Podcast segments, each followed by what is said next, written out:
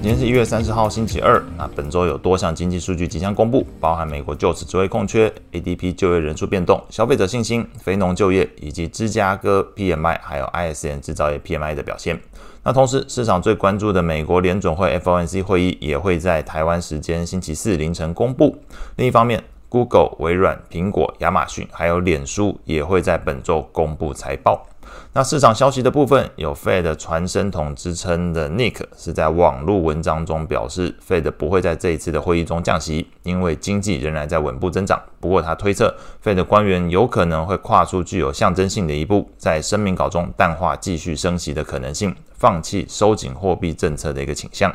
美债利率在此背景之下出现明显回落迹象，十年期的美债利率是下滑六点一五个基点，收在四点零七 percent。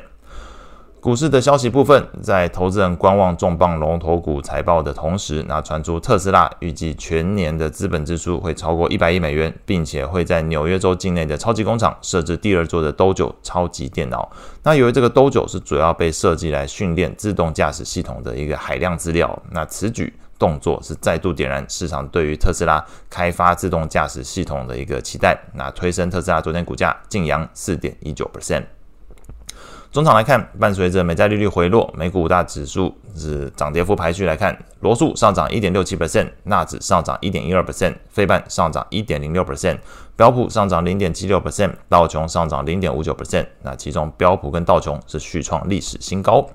那美股七雄里面唯一下跌的是苹果，小跌零点三六 percent，其余全数收高。情绪面的部分，恐慌指数 VIX 上涨二点七九 percent，收在十三点六三。CN 的恐贪指标状态则是处在极度贪婪的一个阶段，指标赌数维持在七十六。标普十一大类股里面，三剑客再度领涨，非必需消费上涨一点三七 percent，科技上涨零点九七 percent，通讯服务上涨零点八九 percent。ETF 观察清单的部分，罗素两千 ETF 昨天上涨一点七五 percent，表现最佳。其次的都是在这个大型科技股的 ETF 部分，那反而是前一周表现相对比较好的这个道琼啊、标普价值股、标普等权重，在昨天表现相对比较落后。那另外中概股走势有所修正，MSCI 中国 ETF 昨天是下跌一点八一 percent。金融中国指数 ETF 下跌零点九九 percent，这样的表现在昨天来看，中概股等于是比其他观察中的 ETF 表现更加沉重。美债利率的部分，美国十年期国债利率下降六点一五个基点，收在四点零七 percent；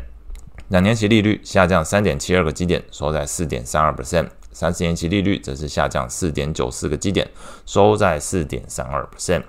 长天期公债 ETF TLT 上涨一点一五 percent。那投资等级债券 ETF LQD 上涨零点四一 percent，高收益债 ETF HYG 上涨零点二二 percent。外汇市场部分受到中东地缘冲突加剧的一个影响，市场避险需求有所升温，使得美元指数并未跟随美债利率同步回落。中场来看，美元指数基本持平，小涨零点零六 percent，收在一零三点四九。